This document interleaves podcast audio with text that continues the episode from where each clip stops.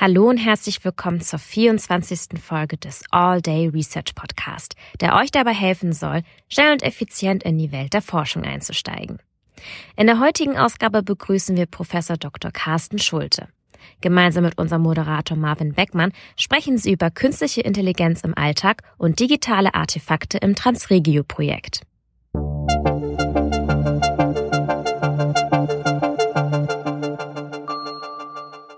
All Day Research Podcast.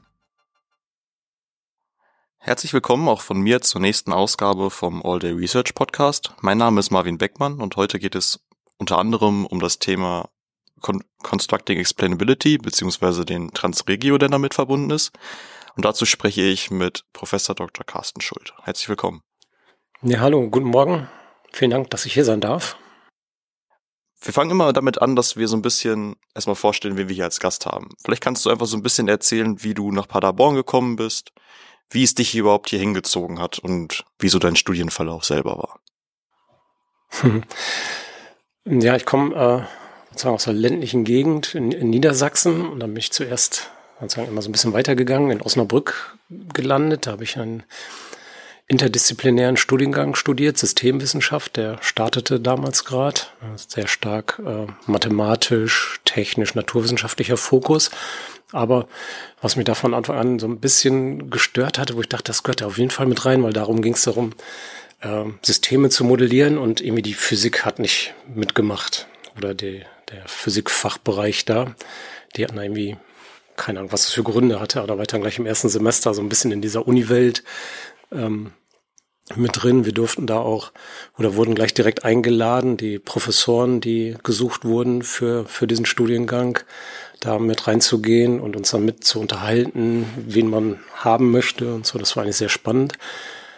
Allerdings ähm, war mir der, glaube ich, tatsächlich ein bisschen zu mathematisch, weil die Idee da im Grunde ist, in interdisziplinären Teams zu schauen, ne, was, was möchte die eine Partei, was möchte die andere Partei, was ist das Problem und das quasi dann direkt in ein mathematisches Modell zu übersetzen.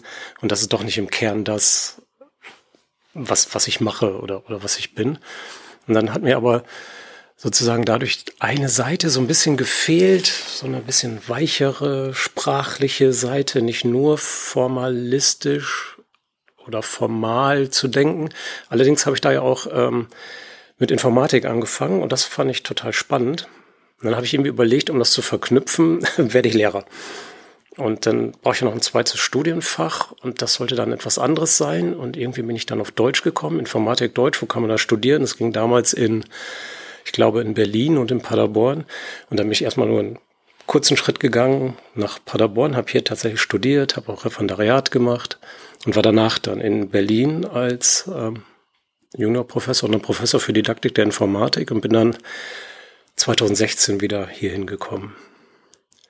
Aus verschiedenen Gründen. Aber ein Grund ist, ähm, dass ich den Eindruck habe, Paderborn ist schon so eine kleine IT-Gegend ist ein bisschen kompakter.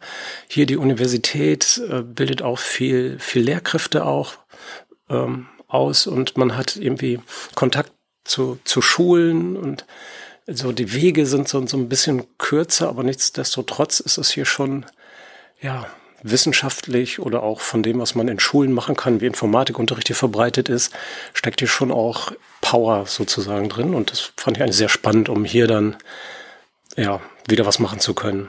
Ich finde das selber auch ganz spannend, weil ich komme eigentlich per se hier auch aus der Gegend. Okay. Ähm, die Schule, an der ich war, hatte selber sogar auch drei Informatiklehrer. Aber der Informatikunterricht war einfach nicht annähernd so ausgeprägt wie hier in der Paderborner Gegend. Also ich finde schon, dass man hier merkt, dass die Leute, die, zumindest die, die zum Informatikstudium herkommen, doch eine etwas andere Art von Informatikausbildung an der Schule erhalten. Ist das einfach nur vom Standort, weil vielleicht die Uni hier in der Nähe ist, oder? Ja, ist eine gute Frage. Da haben wir sehr wenig Forschung dazu, aber es, also es könnte sein, also ich glaube auch, dass da so regionale Besonderheiten gibt, die dann an sozusagen so regionale Traditionen, die sich ausbilden, aber wie das systematisch ist. Ähm, wir hatten mal ein Projekt, da ging es um Informatik in der Grundschule und äh, da war dann die Universität Wuppertal und die Region um Wuppertal beteiligt und Aachen auch und dann wir hier in Paderborn. Und das war schon interessant. Ähm, alle drei Standorte haben Material entwickelt, dann verteilt an andere Standorte und dann auch Feedback eingeholt. Und da hatte man schon den Eindruck, dass es unterschiedliche Unterrichtskulturen gibt, auch an den Grundschulen. So in, im Bereich, was traue ich den Kindern in dem Alter zu, was die schon lernen können, was sind so gute Wege, wie man lernt, ne, stärker alleine, selbstständig, stärker angeleitet, so in, in dem Bereich. Und auch, was machen wir eigentlich und was ist das Wichtige in Bezug auf die Kinder in der Grundschule so für Informatik oder für die informatisierte, die digitale Welt fit machen, vorbereiten. Da gab es schon auch unter den Lehrkräften, so von den Feedbacks, wie die aussahen, glaube ich, so unterschiedliche Einstellungen. Und von daher kann ich mir gut vorstellen, dass das auch in höheren Klassen gilt, dass sozusagen irgendwie hier so eine andere Art, wie, wie du meintest, so von Informatikunterricht gemacht wird. Ja. Ich weiß gar nicht, ob das wirklich also zumindest bei meiner Schule. Ich hatte selber keine Informatik an der Schule. Ich habe dann zwar mhm. trotzdem mit dem Studium angefangen davon, aber es ist einfach irgendwie zumindest mir so aufgefallen, dass sehr wenig Leute von meiner Schule Richtung Informatik sich orientieren. Ich war, bei uns in der Schule gibt es immer sowas wie ehemaligen Berichte. Da kommt man dann als jetziger Student beispielsweise hin an die mhm. Schule und berichtet, was man selber so macht gerade. Ja. Bin ich halt hingekommen und habe so von meinem Informatikstudium erzählt. Und irgendwie war das Interesse auch einfach ganz gering. Während ich hier, wenn ich von mein, mit meinen Kommilitonen spreche, kommen halt wirklich sehr viel hier aus der Paderborner Gegend und von meiner Schule sind zwei Leute studieren gegangen Richtung Informatik. Was ja schon, also aus meiner Stufe damals, was ja schon relativ wenig ist. Hm. Ja, das hängt mit Sicherheit mit dem Bild von Informatik zusammen. In gewisser Weise ist es ja noch immer so ein bisschen neu. Und was in, in der Szene der Informatikdidaktik, wenn ich es mal so nennen darf, die ist auch ganz, ganz gut vernetzt, so die Universitäten und engagierte Lehrkräfte, die sich oft auch so über die Gesellschaft für Informatik vernetzen und, und austauschen, weil man so das Gefühl, das Fach ist in der Schule zu wenig äh, repräsentiert. Ne? Und wenn man dann in der Schule schon mehr mitbekommt, ähm, was Informatik ist, dann weckt das vielleicht auch das Interesse, insbesondere wenn man guten Informatikunterricht hat. da wird es dann aber auch schon wieder schwierig. Was ist denn eigentlich guter Informatikunterricht? Ja, genau, wollte ich auch gerade fragen. Was, was, was wäre für Sie denn da drin überhaupt? Was sollte da in der Schule wirklich drangenommen werden? Also ich meine, wir kommen da gleich auch noch so ein bisschen drauf, was man in der Schule besprechen, besprechen kann. Aber wie würde, was wäre für Sie so wirklich der klassische gute Informatikunterricht? Weil ich kenne es wirklich so vom Hörensagen jetzt primär. Man geht in den Computerraum, arbeitet am Computer und viel mehr ist es in der Regel nicht. Wie würde es denn aus Ihrer Sicht am besten aussehen? Ich glaube, man braucht ja so eine gewisse Mischung und eine gewisse Philosophie dahinter. Und dass es wichtig ist, dass die über, was man manchmal so Stoffdidaktik nennt, hinausgeht. So Stoffdidaktik ist schon auch spannend. Da geht es darum, wir haben so einen Stoff, zum Beispiel die Informatik, wie sie an der Universität gemacht wird. Und jetzt gucken wir, wie können wir den vereinfachen, anschaulich machen, gut rüberbringen und, und das bringt man in die Schule das ist nur eine Facette, die, glaube ich, nicht reicht und die, glaube ich, manchmal hier in Deutschland noch ähm, vorherrschend ist. Und da fliegt dann so ein bisschen weg, warum eigentlich? Weil das auf Schülerinnen und Schüler trifft, die sich fragen, ja, warum soll ich das lernen? Ich habe so viele Fächer, alles mögliche andere ist auch spannend. Warum jetzt das? Das kann nämlich auch ähm, so verstanden werden, dass was die Informatik da macht, ist eigentlich die Geräte betreuen, instand setzen und so. Und klar sind diese Geräte wichtig, ne? so das, was wir jetzt hier machen, diese Aufnahmen, wenn ich hier so rumgucke, ist ja alles digitale Technologie. Aber eigentlich ist doch das Spannende, das dann zu nutzen und da so einen Podcast mitzumachen, ne? da habe ich dann Einfluss. Aber jetzt, Gott, ob jetzt die Daten hier passend über so ein Netzwerk fließen, oh, gehen. So, so kann das vielleicht rüberkommen, dass das so eine ähm, Beschäftigung mit der Technik um sich selbst willen ist. Das ist zwar irgendwie so eine Voraussetzung, aber das ist in, in der Forschung, die wir mal gemacht haben, da haben wir so Computerbiografien erhoben, um, um zu erheben oder um rauszufinden, wie Schülerinnen und Schüler so denken und wie so ein Weg in die Informatik sein kann und auch dazu selbstständig mit, mit diesen Technologien umzugehen. Und äh, da war von einigen Biografien, hat man so den Eindruck, dass so ein Bild wenn man es, wir haben ja auch Schülerinnen und Schüler so im, im Kopf gehabt oder die Zeit, wo man in der Schule war, so als wenn man das so mit, mit den Hausmeistern vergleicht. So, die sind zwar irgendwie wichtig, aber so entscheidend dafür, was in der Schule passiert, sind die irgendwie nicht. Ne? Die sind eher so da, wenn es kaputt ist und, und man muss etwas reparieren. Also ich kann mich so an Ausschnitte da erinnern aus den Befragungen. Ja, und wenn dann der Drucker wieder nicht funktioniert, dann muss ich so ein Informatikerfreund anrufen. Eigentlich habe ich da gar keinen Bock, aber der kann mir das dann reparieren. Na, das ist so ein Bild von Informatik. So, die beschäftigen sich dann mit Problemen. Das sagen ja vielleicht die Lehrkräfte auch. Im Informatik geht es um Problem lösen. Ach Gott, ich will einfach nur, dass der Drucker druckt und jetzt, ach, komm, mach. Und das, glaube ich, kann so ein bisschen aus Versehen passieren, wenn, wenn man nicht diese eine Philosophie entwickelt. Und das ist schwer, die zu entwickeln, weil wenn ich jetzt hier dich frage, irgendwie ist doch klar, dass Informatik einen sehr großen Einfluss hat auf unsere Gesellschaft, auf die Wirtschaft, darauf, wie wir kommunizieren, wie wir leben, keine Ahnung, vielleicht sogar wie Demokratie sich weiterentwickelt. Aber was heißt das jetzt genau? Und was muss ich dann eigentlich über diese Technologie wissen? Reicht das nicht, die zu benutzen? Und dann ist der Abstand zum, keine Ahnung, Einstieg ins Programmieren in der Schule und ich lerne jetzt verschiedene Arten von Schleifen kennen. Ach mein Gott, was, das ist ja ganz weit weg von meinem Podcast. Was, was bringt mir das eigentlich?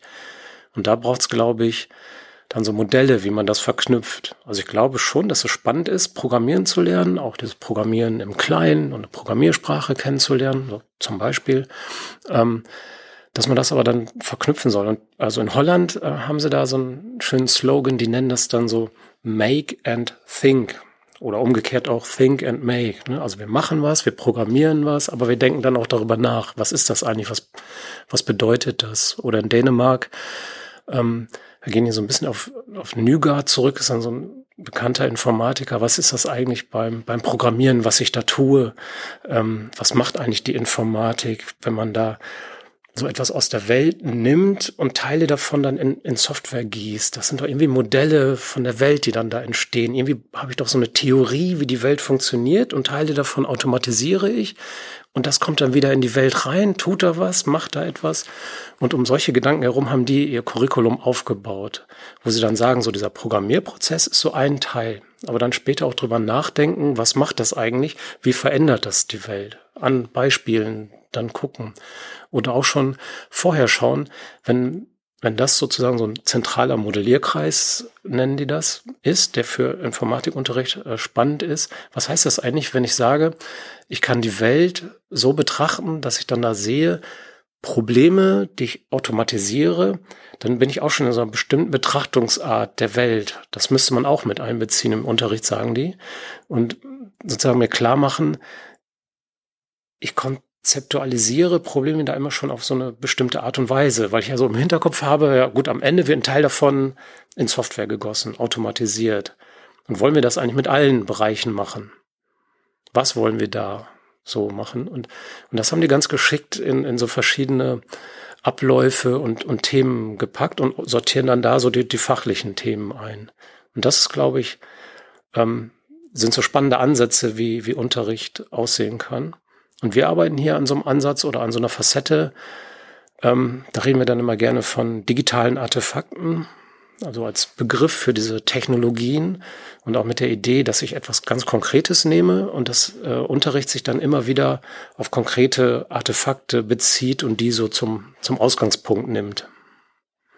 Klingt auf jeden Fall schon mal nach einem interessanteren Ansatz als das, was ich hier so kennengelernt habe wir gehen mit jedem unserer Gäste einmal so eine kleine Liste von Entweder-Oder-Fragen durch. Oh Sagen Gott. Sie einfach direkt, was für Sie vielleicht eher wer das ist, was besser ist. Sie müssen gar nicht groß argumentieren, einfach aus dem Bauch heraus, was besser ist. Hm, okay. Bier oder Wein? Je nachdem, im Moment Wein. Berge oder Meer? Oh, noch schwieriger. Meer. Hardware oder Software? Software. Theorie oder Praxis? Oh. Ich glaube, ich würde, ne, so wie ich gerade auch erzählt habe, von konkreten Artefakten ausgehen und so, sollte ich jetzt, glaube ich, Praxis sagen, aber ich fürchte Theorie. Daten in der Cloud oder auf der eigenen Festplatte? Hauptsache sicher. Mensa Forum oder Akademiker? Also hier im Campus gibt's ja zwei Mensen, die, Ah, ich bin die, immer sind, ja, unten. die sind an der Zukunftsmeile. Also Mehr Mensa, oder diese akademische, äh, die normale Mensa. Okay. Kaffee oder Tee? Kaffee. Das klingt so, als ob Sie viel Kaffee trinken. ja, ich habe auch Kaffee jetzt hier dabei. Klausur oder mündliche Prüfung? Tatsächlich mag ich lieber mündliche Prüfungen. Wir haben ja auch nicht so viele Studierende und manchmal gibt sich dann die Chance, nach so einer Prüfung noch kurz etwas zu erfahren, wie es gerade im Studium so läuft oder was, was so los ist. Und das habe ich bei Klausuren dann nicht. Wenn Sie jetzt sagen, es gibt gar nicht so viele Leute, die Informatik studieren, aber eigentlich wollen wir ja Informatik so an die breite Öffentlichkeit bringen. Ist ja eigentlich so ein großer Plan. Oder zumindest wollen wir, dass viele so gewisse Eindrücke davon bekommen. Jetzt haben Sie ja diesen Transregio gegründet. Vielleicht können Sie erstmal so ein bisschen was dazu sagen und vielleicht auch, wie der dazu beitragen kann, dass Teile von gewissem KI-Verständnis mehr an die breite Öffentlichkeit gebracht werden. Mhm. Ja, das war ja ein großes Team über eine, eine lange Zeit, so insbesondere hier aus Paderborn, Katharina Rolfing hat es so ähm, vorangebracht und ich durfte da dann mitmachen und bin da jetzt auch mit äh, zwei Projekten beteiligt. Ja, das passt irgendwie schon so aus meiner Didaktikperspektive oder so wie du das gerade auch gesagt hast, zu so einem didaktischen Ansatz, ne? weil Explainability ist ja genau die Sache, dass diese Technologie verstanden, durchdrungen, gemeistert werden muss, auch von der Allgemeinheit, weil sie halt wahrscheinlich so einen riesengroßen Einfluss haben wird auf alle möglichen Bereiche. Und da hat man einfach festgestellt, wir wissen gar nicht, wie das geht. Und, und hier in Paderborn und Bielefeld zusammen wurden, ja, haben wir dann viel überlegt und wie genau die Idee zustande gekommen ist, weiß ich nicht, aber es hat sich so rausgeschält, auch dadurch, dass nicht nur Informatikerinnen und Informatiker da drin waren, sondern auch Leute aus der Soziologie, aus der Psychologie oder, da kann ich den Finger heben, aus der Fachdidaktik, ähm, aus der Linguistik auch, ähm, ging es dann stärker darum, was ist eigentlich erklären und später dann auch, was, was ist verstehen, was ist da eigentlich das Besondere. Und ich würde es jetzt wieder für mich so fachdidaktisch fassen. Da gibt's ja diesen ähm, Nürnberger Trichter als so veraltetes Modell, was man immer so sagt, ist ja manchmal auf der methodischen Ebene wird das auch so mit Frontalunterricht in eins gesetzt, sozusagen. So die, die Lehrkraft hat das Wissen und gießt das Wissen sozusagen in, in die Köpfe der Schülerinnen und Schüler und das funktioniert irgendwie nicht. Und ein bisschen böse gesprochen ist so diese Idee von ähm, Explaining Artificial Intelligence, also XAI, was wir da immer so nennen, oder was ich für mich als XAI immer so abkürze, ähm, ja, vom Anfang her so ein bisschen so ähnlich. Ne? Also wir haben dann diese Technologie, wir wissen, wie sie funktioniert und jetzt stellen wir dieses Wissen bereit. Dann ist vielleicht so die Frage, wie kann man das anschaulich machen, wie kann man das einfach machen, aber das funktioniert ja vielleicht gar nicht. Und der Sonderforschungsbereich Constructing Explainability ähm, hat dann so ein Modell Co-Constructing. Das ist nicht nur die Instanz, die erklärt, sondern auch ähm, die Instanz oder die, die Menschen, der Mensch, dem erklärt wird, wirken da beide zusammen. Das ist ein co-konstruierender Prozess, so wie auch hier dieses Gespräch nur funktioniert, wenn, wenn, wenn zwei Leute mitmachen. Ne? Wenn sie interessante Fragen haben, habe ich vielleicht irgendwie eine interessante Idee, aber wenn ich jetzt hier nichts sage, dann kommt auch mit den besten Fragen irgendwie kein, kein weiß, gutes Gespräch meinst, ja. zu, zustande. Ne? Und da entsteht dann ja vielleicht zwischen uns beiden was. Und vielleicht ist es bei dieser Explaining Artificial Intelligence genauso, dass es besser funktioniert, wenn man da zwischen dem Erklärer oder der Erklärinstanz und dem, dem erklärt wird. Auf Englisch funktioniert es besser, so EX, Explainer und EE, Explainee. Ich weiß gar nicht, was im Deutschen so ein Wort für Explainee ist.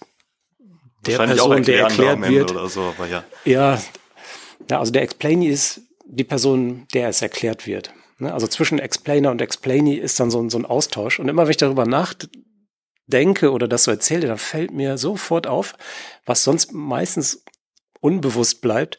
Jetzt gerade hast du nämlich auch, ähm, und jetzt wird mir das auch bewusster, zwischendurch ähm, auch was gesagt in, in meiner Äußerung. Ich habe gesehen, du hast im Kopf genickt oder mit deinen Händen irgendwie was gemacht. Und das sind alles so Signale, die, ähm, bei mir ankommen als Explainer jetzt und ja irgendwie beeinflussen, wie ich es erkläre. Und dann entsteht so eine Erklärung gar nicht nur vorher, vor dem Gespräch oder auch nicht nur im Kopf des Explainers, sondern irgendwie in so einem Raum zwischen uns beiden. Und das ist eigentlich das große Thema dieses Sonderforschungsbereichs. Was entsteht da? Wie kann das entstehen? Und das halt dann fokussiert auf diese Technologie, wo wir irgendwie auch die Frage haben, oh je, was davon muss man denn eigentlich erklären? Und dann auch irgendwie wie. Das Wie finde ich ganz interessant. Ich meine, Sie haben es ja gerade schon angesprochen. Ähm, ich mache manchmal so ein bisschen Gestiken und sowas. Ähm, welche Art von Medien streben Sie an zu benutzen, um zum Beispiel Explainability so ein bisschen näher zu bringen, beziehungsweise einfach generell so ein bisschen vielleicht eher das an Menschen anzubringen, die vielleicht nicht aus dem Informatik-Kontext kommen. Man kennt es ja oft, dass man irgendwie Wikis hat und da stehen Informationen en masse drinne. Man blickt nicht wirklich durch, man hat vielleicht einen super schönen Text, aber als einzelnes Medium, um wirklich Sachen zu verstehen, reicht das ja nicht immer. Man liest mal ein Paper und wirklich den Inhalt zu verstehen von so einem Paper ist ja meistens nicht nur, ich lese einmal drüber, sondern ich tausche mich mit jemandem über den Inhalt aus. Ich versuche selber vielleicht andere oder unterschiedliche Arten aus, es zu verarbeiten, indem ich es mal aufschreibe, ein bisschen anders darstelle. Wie erklärt man es am besten aus Ihrer Sicht? Ja, also welche Medien man da nimmt, ist ja wirklich auch noch eine spannende Frage.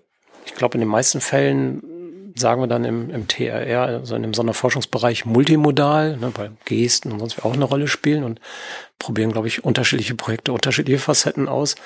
Und für die Öffentlichkeitsarbeit in dem Ölprojekt, wo ich ja beteiligt bin, haben wir auch überlegt, wie wir das dann machen können und nutzen da halt auch verschiedene Kanäle, verschiedene soziale Medien und insbesondere auch ein Mittel, was wir äh, Co-Construction Workshops nennen, wo wir denken, das reicht dann einfach nicht, ähm, oder zumindest wollen wir es ausprobieren, ob man da noch mehr mitmachen kann, formuliere ich es mal lieber so, ähm, im Web Sachen bereitzustellen oder Leute zu Vorträgen einzuladen, sondern auch ähm, versuchen wir Leute zu äh, Workshops einzuladen, in denen sie dann selber co-konstruieren können und das dann wirklich erleben können, diese Interaktion zwischen Explainee und Explainer, vielleicht auch mit einer Technologie. Wir sind ja noch ja schon fast zwei Jahre einerseits dabei, klingt so, als wenn schon viel ist, aber eigentlich ist das ganze Projekt noch irgendwie in den Startlöchern und nimmt so Fahrt auf. Ähm, wir haben halt so kleine Beispiele, an denen man halt interagieren kann und dann rausfinden kann. Zum Beispiel, dass sich zwei Leute einfach, ja, meine Formulierung, ne, über ein so ein digitales Artefakt, eine KI beugen und dann gegenseitig versuchen, sich das zu erklären und dann damit vielleicht experimentieren und so dann sehen, wie man sich in Technologie einarbeiten kann, welche Fragen ich stellen kann und damit dann ja auch irgendwie die Idee dieses Sonderforschungsbereichs ähm, ja erleben können. Und das versuchen wir. Ähm, so, ich habe jetzt im, im, Kopf schon, ich, ich weiß nicht, wie es bei dir ist, an, an Schülerinnen und Schüler gedacht. So, die haben wir natürlich. Wir wollen das aber auch zum Beispiel mit Medizinstudierenden machen. In, in Bielefeld wird ja eine entsprechende Medizinstudium äh, jetzt eingerichtet oder läuft schon. Und da in den Veranstaltungen gibt es dann zum Beispiel auch so ein Modul, wo dann die Studierenden durchgehen und dann sollen die da auch so einen Co-Construction Workshop erleben. Oder wir wollen auch an ähm, Politikerinnen äh, oder Leute aus der Verwaltung, sozusagen so Entscheider, Stakeholder gehen und auch mit denen solche Workshops machen. Und äh, da sind wir gerade in der Planung. Ich bin schon mal gespannt, wie die ersten hier laufen. Wenn ich glaube, ähm, die Paderborner Kreisverwaltung, da machen wir bald einen Workshop, um da auch in unterschiedlichen Gruppen, in unterschiedlichen Schichten, Altersstufen äh, diese Ideen ja auszuprobieren und auch weiterzubringen. Und für mich ist das auch wieder so ein insgesamt so ein didaktisches Anliegen. Ne? Das eine wäre ja, okay, dann erklären wir da KI und dann haben die das so gelernt, aber durch diese Co-Konstruktionsidee kommt ja auf sehr schnell rein, was glaube ich, auch ein Ziel von informatischer Bildung dann sein sollte. Ich lerne mich in, wie kann ich mich in so eine Technologie einarbeiten? Oder, oder noch grundlegender, was kann ich eigentlich für Fragen stellen? Und so ein bisschen, als wir gestartet haben damit, war ja so ChatGPT und sowas noch, noch weiter weg, aber da hat man jetzt ja genau so eine Technologie, da kann ich ja schon direkt Fragen stellen. Aber wenn mir keine gute Frage einfällt, dann ist das vielleicht auch relativ schnell wieder vorbei oder ich komme nicht so weit oder nicht dahin, wo ich eigentlich hin wollte. Und das ist eigentlich immer so ein, so ein Thema bei mir. Ich finde es ganz interessant. Mein ChatGPT selber hat ja, es kommt aus der Informatik, aber es hat, wie soll ich sagen, breite Wellen geschlagen, große Wellen, um es jetzt mal so, vielleicht sogar noch zu untertreiben, wenn ich ehrlich bin. Wie haben die es geschafft, das so populär hinzukriegen, dass es wirklich gefühlt an jeden herangetreten ist? Weil eigentlich ist es ja so das Ziel, dass man halt die Informationen, die man haben will oder was erklären kann, wirklich an viele Leute bringen kann. Und die haben es ja scheinbar wirklich geschafft, es wirklich an die breiten Medien zu kriegen. Wie gut das jetzt für Gesellschaft ist, sei jetzt mal außen vor gelassen, aber irgendwie haben die es ja geschafft, dass wirklich es fast jeden erreicht. Weil ich meine, ich kenne so viele Leute, die da gerne drüber reden und das teilweise auch als Allheilmittel für alles sehen inzwischen. Oder es überall benutzen wollen. Oder auch unter der Woche war jetzt der Tag der Lehre, da kam es auch auf, wie weit es eine Chance für die Lehre sein kann. Wie hat man es geschafft, das so populär zu bekommen? Kann man das überhaupt festmachen? ich glaube, das ist fast ein bisschen anders. Ich glaube gar nicht, dass sozusagen jetzt diese Firma da ein Produkt so populär gemacht hat, sondern vielleicht umgekehrt, dass das jetzt so ein Technologiebeispiel ist, wo man merkt, ui, das ist ja spannend. Da da tut sich was, da, da entsteht etwas und das, was man gerne so sagt, was ich ja, glaube ich, am Anfang auch formuliert habe, ne, das hat Einfluss auf alles Mögliche, auf die Bildung, auf Berufe, auf Demokratie, auf Gesellschaft, ja, ja. Und jetzt hier mit dieser Technologie hat man den Eindruck, ui, das ist vielleicht wirklich so und das betrifft auch mich. Ich kann da jetzt auf einmal ganz was anderes tun und das Ding kann irgendwie ganz was anderes tun. Das digitale Artefakt oder der Interaktionspartner, mit dem ich da rede, das, da ist das, glaube ich, eher. Und dann kommt, glaube ich, hinzu, dass es ähm, wirklich spannend ist, diese Fortschritte, was dazugekommen ist, so einerseits und andererseits, dass es in so einem Bereich ist mit Sprache, der dann auch viel schneller verbreitet wird. Also so ein bisschen meine persönliche Theorie das auch. ist recht einfach zu benutzen auch einfach, ne? Ja. Zugeben. Also es, genau. ich, kann, ich kann mich einfach hinsetzen, was eintippen und ich krieg halt sofort was. Ich muss jetzt nicht, wer weiß was aufsetzen, damit ich es benutzen genau, kann. Ja. Ja, ja, also mein, mein persönliches Vorteil ist so ein bisschen, dass das jetzt dann auch die Menschen erreicht hat, die mein zweites Studienfach war ja auch Deutsch, die so mit Sprache arbeiten, Journalisten sind, Journalistinnen und dann vielleicht eher so ein bisschen technikfern und die können das jetzt auch ausprobieren und sehen das, was da passiert und berichten da ganz äh, aufgeregt sozusagen drüber und merken auch, huch, das macht ja vielleicht auch meine Arbeit als, als Journalist irgendwie anders und das kommt vielleicht noch so dazu. Also vor kurzem, ich glaube, das war, boah, tut mir leid, ich kann mich nicht mehr genau dran erinnern, wer das gesagt hat. Es war einer von meinen äh, Studierenden. Die sind da oft auch irgendwie sehr spannend, wenn man mit denen über sowas redet. Finde ich sehr schlau und hat gemeint, naja, in gewisser Weise auch jetzt das ChatGPT so alles ändert. Jetzt, wo wir gerade darüber geredet im Deutschunterricht, Texte schreiben, könnt ihr ja sagen, im Matheunterricht hat man das schon lange. Und dass ich mit Technologie Matheaufgaben automatisch lösen kann. Oder auch so, so Apps, so Fotomas ist ja so eine, da kann ich dann so ein Foto machen, auch mittlerweile von so, oder schon länger von so Textaufgaben. Und dann löst mir das Ding die Aufgabe und kann mir auch noch erklären, die einzelnen Lösungsschritte. Oder Wolfram Alpha, die. Bestes Beispiel, was Studierende benutzen wahrscheinlich recht viel. Ja, ja genau. Ne, das ist ja, gibt's ja eigentlich schon länger, nur in einer anderen Domäne, die nicht so, ähm, ja, nicht so bekannt ist. Vielleicht auch einfach ein bisschen spezieller ist, ne? ChatGPT fasst ja wirklich eigentlich, ja, jeder kann es benutzen, egal woher man kommt. Genau, und man hat auch den Eindruck, das kann jetzt für alles Mögliche benutzt werden, wobei ich denke immer, ChatGPT nach Rechenaufgaben fragen welche mal so ein bisschen ängstlich, aber okay. Ja. Ähm, es wird ja, also zumindest für mich, als jemand, der auch viel mit, mit Leuten Kontakt hat, die jetzt nicht aus dem Informatikbereich kommen, wird das oft als, wie ich sagen, zumindest aus meiner Wahrnehmung zu stark eingeschätzt. Also, dass es mehr kann, als es vielleicht kann. Wo sehen Sie vielleicht auch ähm, potenzielle Gefahren in sowas wie jetzt ChatGPT, was sich ja wirklich auch in den Massenmedien verbreitet, wie dann vielleicht auch Falschinformationen über ähm, so eine Software entstehen können. Was es vielleicht kann, was es nicht kann, wie es vielleicht selber sowas verbreiten könnte. Ja. Genau, das ist eigentlich die spannende, grundlegende Frage. Ne? Ich glaube, da wird dann oft so ein Science-Fiction-Autor, Arthur Clarke oder so zitiert, ne? so wenn eine Technik sehr fortgeschritten ist, dann ist irgendwann von Magie nicht mehr zu unterscheiden. Das ist dann so wie so eine Art Harry Potter Welt, sozusagen so magisch. Wir sprechen irgendwas und dann passiert etwas. Das wird ja jetzt auch noch irgendwann viel stärker kommen, ne? dass ich mit dem Ding rede und dann tut's dann gleich irgendetwas und gibt mir nicht nur eine sprachliche Antwort. Und dann kann man vielleicht wirklich denken, wow, wie funktioniert das? Das kann alles, das ist wirklich intelligent oder noch intelligenter als Menschen. Ja, da setzt ja genau dieser Bereich Explainability ein oder auch Accountability oder auch, wenn man nicht in, in direkt in diesem AI-Bereich unterwegs ist, so Algorithmic Accountability, Algorithm Awareness oder vielleicht auch Data Awareness sind also Konzepte. Da braucht man, glaube ich, etwas, was wir noch nicht insgesamt so haben, auch von der Fachdidaktik nicht und auch von der Wissenschaft nicht. Weil die Wissenschaft Informatik das hat man am Anfang so ganz leicht angedeutet. Oft geht es im Informatikunterricht vielleicht auch so um Programmieren, um Erzeugen, um Erstellen der Technologie.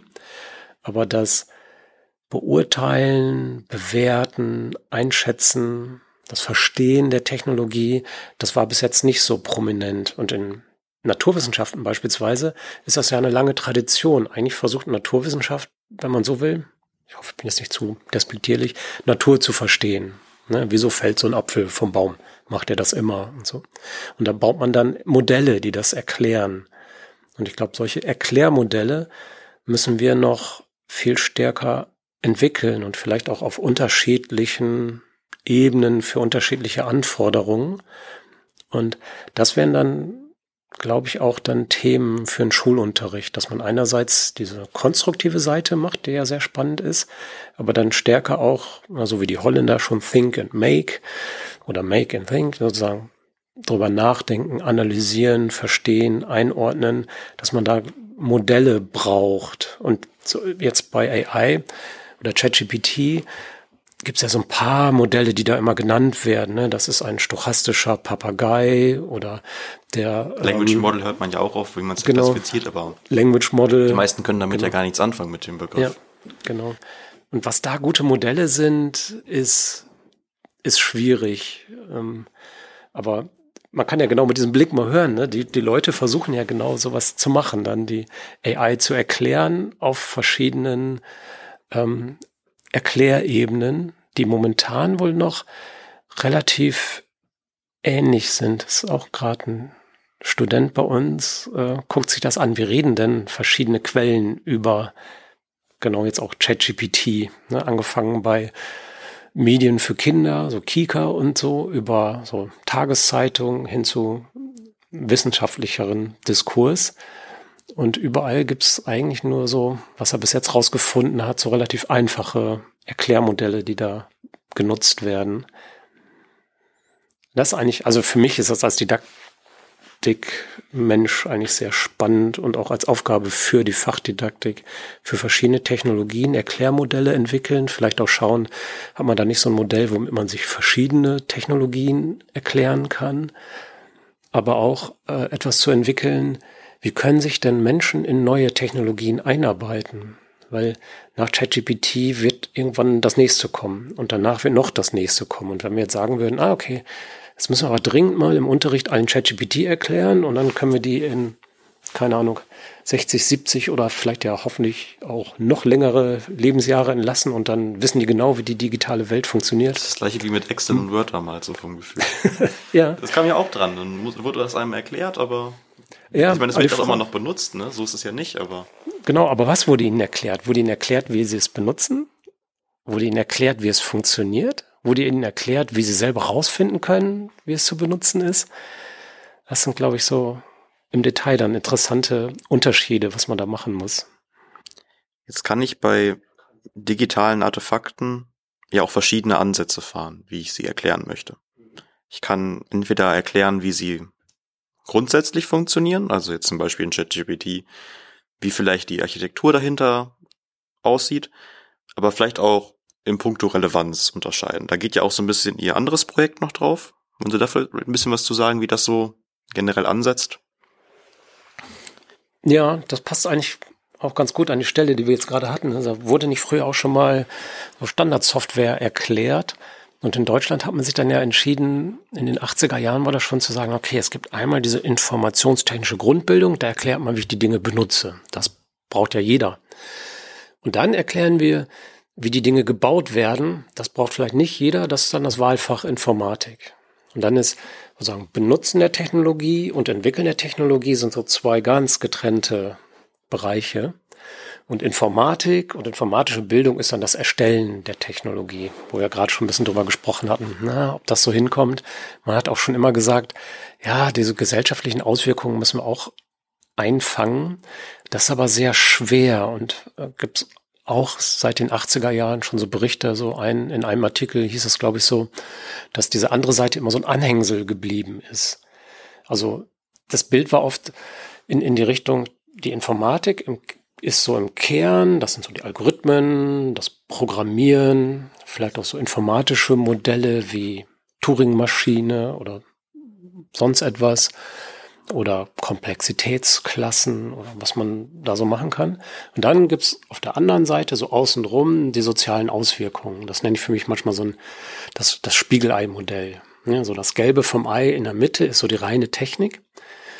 Und von einer anderen Richtung her, wenn ich gucke, digitale Artefakte sind auch technische Artefakte. Was bedeutet oder was bedeutet es denn, so ein digitales Artefakt zu verstehen?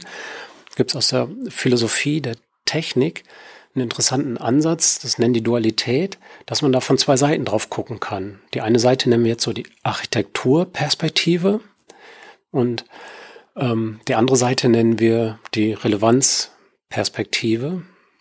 Vielleicht kann man das so mit, ich weiß nicht, ob das jetzt noch so aktuell ist, aber früher, ich habe immer Sesamstraße geguckt, da war so wer, wie, was und wieso, weshalb, warum. Das ist sogar ne? was, was mir auch noch was sagt, ja. Okay. Und das wer wie was ist so eher die Architekturperspektive. Ne? Was ist da, wie funktioniert es und wieso, weshalb, warum ist die Relevanzperspektive, ne? die Interpretation. Was sind die Inter äh, Intentionen dabei? Wie wirkt es? Und von dieser philosophischen Theorie her kommt man dann auf die Idee, das ist vielleicht gar nicht so schlau zu sagen, wir können einmal so einen riesengroßen also Spiegelei-Modell, Bereich machen, wo wir eigentlich nur die Architekturperspektive im Unterricht vermitteln und dann so ein bisschen die Relevanzperspektive außen drum, sondern jedes Element selber kann ich und muss ich von zwei Seiten betrachten. Also es wäre dann so die Idee, ich könnte, wenn ich jetzt einen Sortieralgorithmus nehme, nicht nur drüber nachdenken, wie funktioniert da, ne, wer ist da jetzt gerade aktiv oder, oder welche Bausteine was sind so die Blöcke, die einen Sortieralgorithmus ausmachen, sondern könnte auch die Frage stellen, wieso, weshalb, warum? Wieso ist der so gemacht? Und, und warum funktioniert der? Was bedeutet das? Ist das überhaupt sinnvoll, dass er das sortiert? Will ich eigentlich ganz was anderes machen? Dass ich das auch mit so etwas, wo man eigentlich denkt, das ist doch klar, Sortieralgorithmus sortiert. Was will ich da über irgendwie so eine Perspektive erreichen, interpretieren, verstehen. Eigentlich muss ich doch nur wissen, was macht das Ding. Und da sagen die halt, nee, das ist nicht so, da kann ich auch drüber nachdenken. Und spätestens, wenn ich das wieder in so einen Realweltkontext stelle, kann ich mich schon fragen, ja, will ich wirklich sortieren hier oder brauche ich nicht doch irgendwie was anderes? Oder nur zum Teil sortieren und ein paar Sachen sind vielleicht nicht unterscheidbar. Und die gehen ja sogar noch weiter. Die würden sogar sagen, du kannst dann auch in diesen Algorithmus reingucken und in so ein Teil und das hat auch wieder zwei Seiten.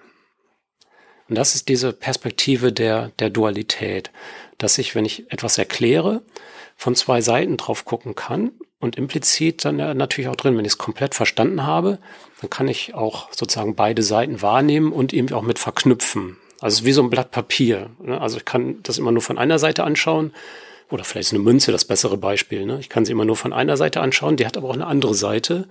Und wenn ich die Münze insgesamt erfassen will, dann muss ich auch mal hin und her drehen, das Ganze. Und, und dann habe ich sie verstanden. Die Schwierigkeit dann ist, vielleicht ist es wirklich so, dass man hin und her drehen muss, dass man auf einer Seite ist und dann auf der anderen Seite. Und wie oft mache ich das und wann mache ich das? Und das sind die Fragen, die wir uns in, in diesem Projekt A04 stellen. Wie geht das eigentlich so los? Passiert das eigentlich wirklich? Also von der Theorie her ist das ja ganz schlüssig, aber ob sich das wirklich in einem co-konstruierenden Erklärprozess so abspielt und welche Bedeutung das hat, das wissen wir gar nicht. Und wir wissen auch gar nicht, also so ein Erklärprozess ist zwar irgendwie co-konstruieren, könnte man jetzt denken, komplett gleichwertig, aber im Grunde ist es ja schon so, dass wir davon ausgehen, der Explainer ähm, oder die Explainer-Instanz, kann ja vielleicht irgendwann auch eine Technik sein oder ein Mensch, äh, überlegt sich ja, was jetzt als nächstes erklärt wird. Und ist dann die erklärende Person, achtet die vielleicht unbewusst auf diese Dualität und überlegt so, Jetzt muss ich dich mal angucken. So, ah, der Marvin denkt jetzt so drüber nach. Was hat er jetzt davon verstanden? Jetzt macht er so. Was erkläre ich jetzt? Nee, ich glaube, jetzt muss ich mal noch mal so ein bisschen so die Architekturseite erklären. Oder jetzt muss ja ich zu so dazu noch, was ich als nächste Frage jetzt zum Beispiel genau. im Kontext stellen würde. Ja, genau. Was jetzt so dazu passt, was vielleicht auch mir selber vielleicht noch nicht ganz klar war. Wie steht das jetzt im Kontext zu ähm, Constructing Explainability im Großen und Ganzen? Was habt ihr vielleicht schon erforscht oder wo seid ihr gerade dran, das zu erforschen? Ja. ja, wir haben uns am Anfang erstmal überlegt, wie kann ich dann solche Prozesse sichtbar machen. Ne, dann bräuchten wir zwei Leute, die sich so ein digitales Artefakt ähm, erklären und dann müssen wir dann sichtbar machen und irgendwie entscheiden können, okay, das war jetzt die eine Seite, das war die andere Seite. Da haben wir ähm, relativ viel Zeit drauf verwendet, das messbar zu machen und so ein Experimentdesign zu entwickeln, wo das passiert. Und bei den ersten Prototypen, das fand ich irgendwie immer noch faszinierend, ähm, haben wir gedacht, da können wir einfach was nehmen, was man, wenn man genau drüber nachdenkt, nicht so verstanden hat, aber was man kennt. Also erkläre mal WhatsApp oder Navigationssystem im Auto. Und da hatten wir das Gefühl, diese Erklärprozesse, die brechen irgendwie ab, als, als wenn das so ein bisschen peinlich ist. Ich will da keine Frage stellen. Ich traue mir auch nicht richtig zu erklären, weil insbesondere vielleicht auch, wenn man so Informatik-Studierende nimmt, also WhatsApp sollte ich ja eigentlich wissen, ne? Protokolle, Krypto. Es gibt ja auch so viele verschiedene ah. Facetten dabei. Genau. Alleine wenn ich mir keine Ahnung, ja, ich habe hab einen Kollegen, der, so einfach, der interessiert ja. sich sehr für Gruppenchats beispielsweise. Mhm. Dem geht's momentan darum, Protokolle für Gruppenchats zu entwickeln, weil er findet es irgendwie so, wenn quasi Partner immer nur miteinander kommunizieren, das ist ja auch irgendwie doof. Das heißt, ich müsste, ich will ja nicht vielleicht mit jedem einzeln kommunizieren, sondern vielleicht generell einfach an alle was schicken, was dann jeder irgendwie entschlüsseln kann. Es gibt ja irgendwie ganz viele verschiedene Facetten, die man auch erklären kann, worauf man sich fokussiert bei so einem Ding. Wie spielt jetzt zum Beispiel so eine verschiedene Wahrnehmung von der Software auch noch mit rein? Weil ich als jemand, der vielleicht sehr an einem Sicherheitsaspekt von WhatsApp interessiert ist, gucke ja nochmal ganz anders auf ähm, WhatsApp als jemand, der vielleicht aus der Psychologie kommt und gesellschaftlichen Aspekt von, keine Ahnung, Smileys untersuchen möchte oder so. Wie sehr Smileys in WhatsApp-Nachrichten Einfluss nehmen, hat ja auch wieder eine ganz andere Bedeutung. Gibt es da viele Unterschiede? Vermutlich, das ist bei uns ein eigener, eigener Bereich sozusagen, ne, der auch dann zunehmend stärker rein soll, dass so der soziale Kontext, ähm, das ja stark beeinflusst. Ne? Also welche Interessen haben die Leute, aber auch ähm, wie sind sie sozial eingebunden, also Arzt, Patient, da sind dann Erklärprozesse vielleicht auch irgendwie anders als Schüler untereinander oder in, in der Öffentlichkeit. Also das, das ist schwer da. Also mit Sicherheit wird es eine Rolle spielen und wie und wie man das einfangen kann, ja, da bin ich auch gespannt. Das machen aber bei uns eher andere Projekte und ich glaube, in, in unserem Projekt wäre schon spannend, das zunehmend mit, mit reinzunehmen. Aber wir gucken eigentlich eher so, versuchen wir jedenfalls so neutral. Also jetzt in A4, ich komme da nochmal drauf zurück, da, da haben wir dann, weil das so schwer ist, so echte digitale Artefakte zu erklären und scheinbar auch dann so eine Barriere eintritt, dass so Explainee oder auch Explainer denken so, oh, jetzt muss man aufpassen, was ich hier sage. Sind wir jetzt ausgewichen und lassen jetzt Spiele erklären. Mit der Idee, wenn das so eine übergreifende Theorie ist, Spiele sind ja auch von Menschen gemacht. Spiele sind ja in gewisser Weise, finde ich, so ähnlich wie digitale Artefakte, sind so formal, haben so Regeln, die man erklären kann. Aber wenn ich jetzt jede einzelne Regel weiß, kann ich vielleicht doch nicht gut spielen. Vielleicht brauche ich da ja auch die Relevanz dahinter. Ne? Wie kann ich das nutzen für meine Gewinnstrategie oder sonst wie? Welches Spiel benutzen Sie dafür? So ein kleines Brettspiel. Was? Wissen Sie welches? Weiß ich nicht, ob ich das jetzt sagen soll. Wie Sie wollen, müssen Sie auch nicht. Ist, ist, ist so ein kleines taktisches Spiel, äh, nicht, nicht Schach oder auch nicht Mühle, aber sowas ähnliches, wo man so ein Feld hat und jeder setzt Figuren und am Ende gewinnt eine Seite und die andere verliert. Manchmal gibt's auch Unentschieden. Und das soll dann erklärt werden. Und da haben wir jetzt so die, die erste Experimentrunde hinter uns und das dann so ausgewertet und konnten dann noch so messen. Und das war interessant. Am Anfang haben wir gedacht, oh, wird wohl doch irgendwie nur die Architekturperspektive erklärt. Und dann beim genaueren Hinsehen haben wir gemerkt, die ist insbesondere am Anfang sehr dominant. So Drittel oder vielleicht sogar Hälfte ähm, ne, geht es darum. Und das ist dann auch auf so Phasen, jedenfalls in diesem Beispiel, wo dann der Explainer sehr viel redet. Und dann wird so co-konstruierender, also das Explainee auch mehr redet, dass es öfter hin und her geht.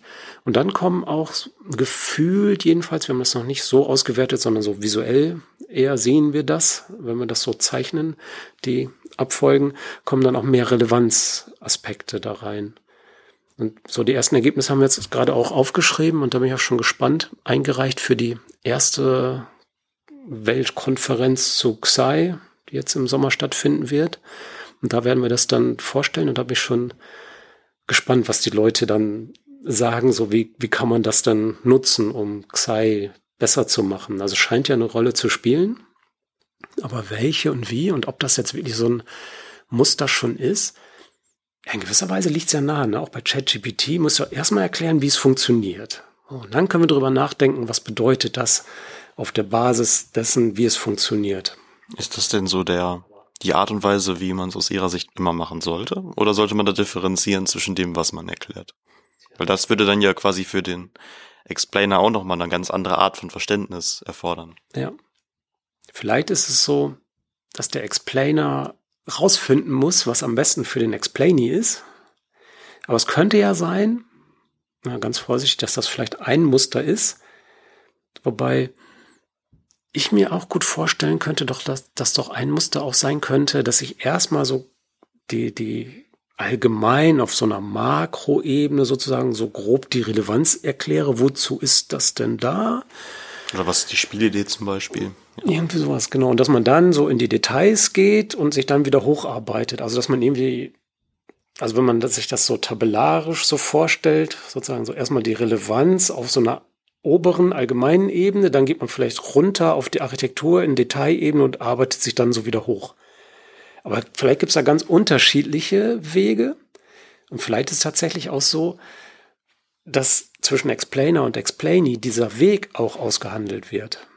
Also, dass nicht nur ausgehandelt wird, was muss ich jetzt, sondern dass man sich irgendwie auf so ein Erklärmuster einigt, könnte ja auch sein. Das wäre total spannend, das rauszufinden. Und dass dieses Erklärmuster mit dieser Perspektive der, ich gucke, wie es funktioniert oder ich gucke, wozu ist es da, schon ganz gut beschrieben werden kann. Das ist, das ist eigentlich unser Forschungsprojekt. Das wollen wir da rausfinden. Und wenn wir da was rausfinden, wäre natürlich super, auch für die Didaktik. Man kann es ja auch super in der Lehre verwenden dann. Für die Lehre und auch für solche Systeme, wo man dann sagen könnte, so hier, habt ihr so ein paar Tipps? Das ist so ein ganz, ganz gutes Muster. Also da bin ich total gespannt, wie wir da weiterkommen.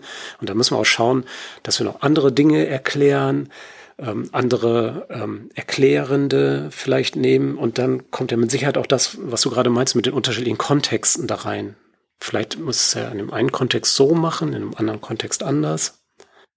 Das klingt irgendwie nach Arbeit für mehr als 20 Menschenleben, die man da füllen kann, gefühlt. Ich meine, ich weiß es nicht, ob es wirklich so ist. Es klingt auf jeden Fall nach sehr, sehr viel, was man machen kann.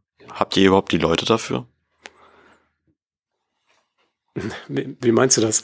Also ich meine, gewisse, gewisse ähm, Menschenstärke muss ja dahinter stecken, damit man überhaupt so ein großes Projekt bewältigen kann. Jetzt, ich meine, ihr habt euch ja mit, mit der Explainer-Seite, mit eurem Co-Constructing einen relativ großen Aspekt auch genommen, vorgenommen, sage ich mal. Wie viele Leute habt ihr da, die da zusammen dran arbeiten? Äh, sag du, hast du nicht gerade gesagt, ich habe schon hab, mal ich hab nachgeguckt, wie viel es generell sind in hm. Transregio. Das waren ja. so um die 60, die da mitarbeiten. Ja, also halt genau. auch komplett interdisziplinär aus allen Fachbereichen. Ja. Aber wie viele arbeiten jetzt zum Beispiel bei dir an A04 mit? Hm.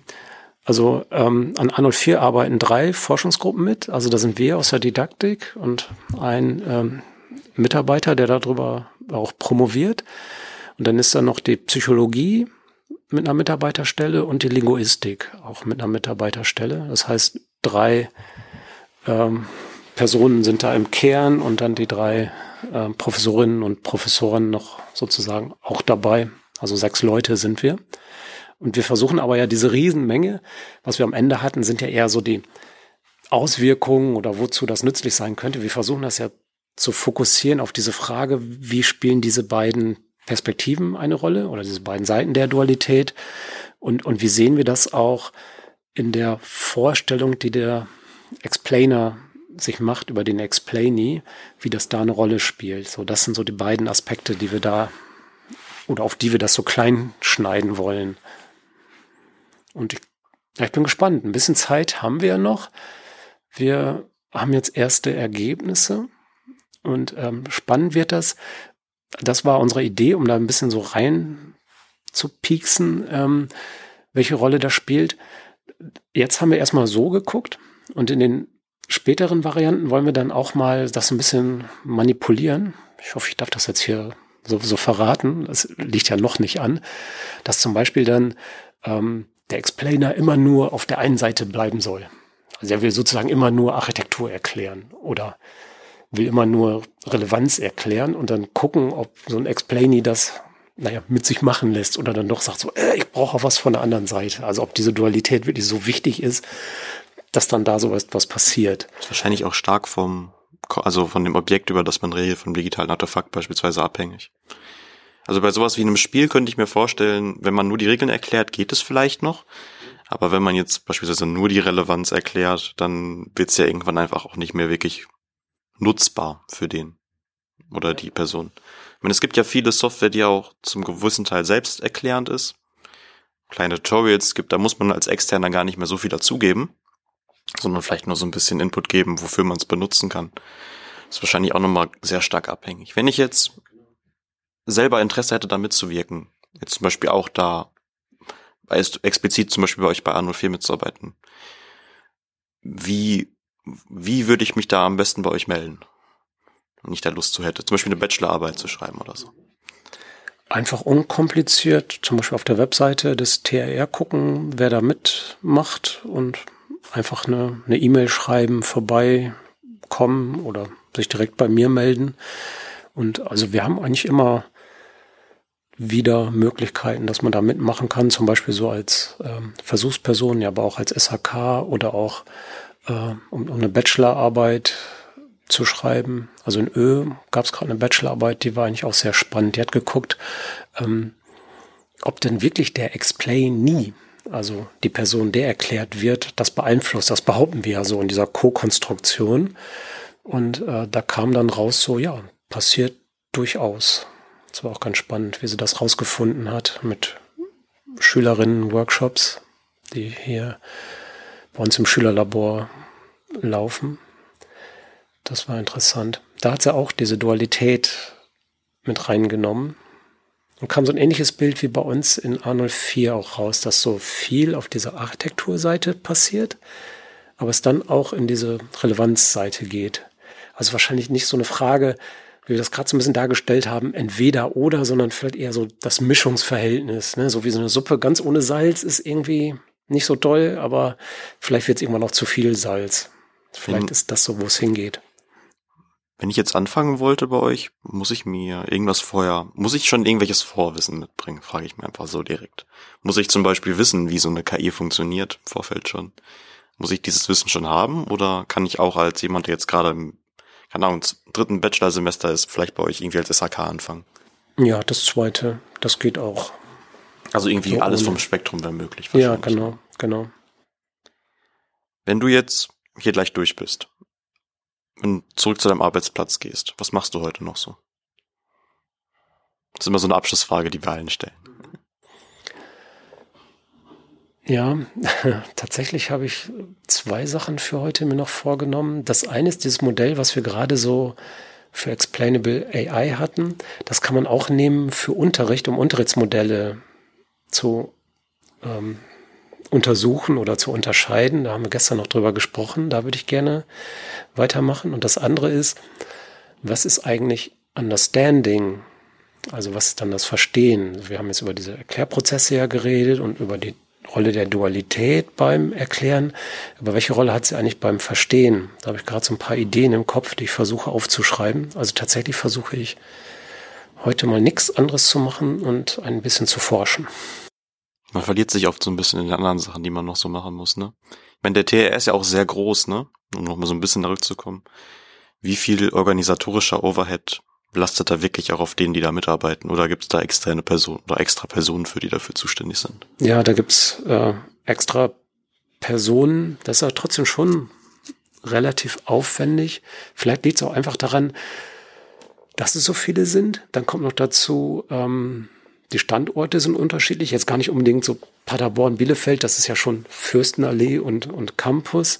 Und äh, da müssen sich dann diese Prozesse erst einspielen. Aber ich habe den Eindruck, das läuft bei uns eigentlich ziemlich gut. Wir haben eigentlich von Anfang an so ganz gute äh, ja, organisatorische Maßnahmen, dass es funktioniert und trotzdem ist man immer überwältigt, so was alles so läuft und was schon passiert und woran man noch, noch denken muss. Aber ich glaube, dass da ähm, fast alle für alle kann ich ja nicht sprechen, eigentlich so ganz gut so einen Fahrplan im Kopf haben und so in ihren einzelnen Projekten aber schon beitragen für diese Gesamtidee, ja, am, am Werkeln sind, sozusagen.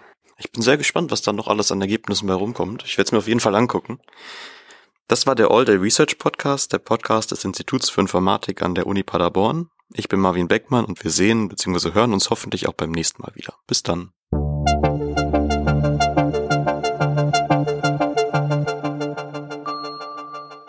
All Day Research Podcast.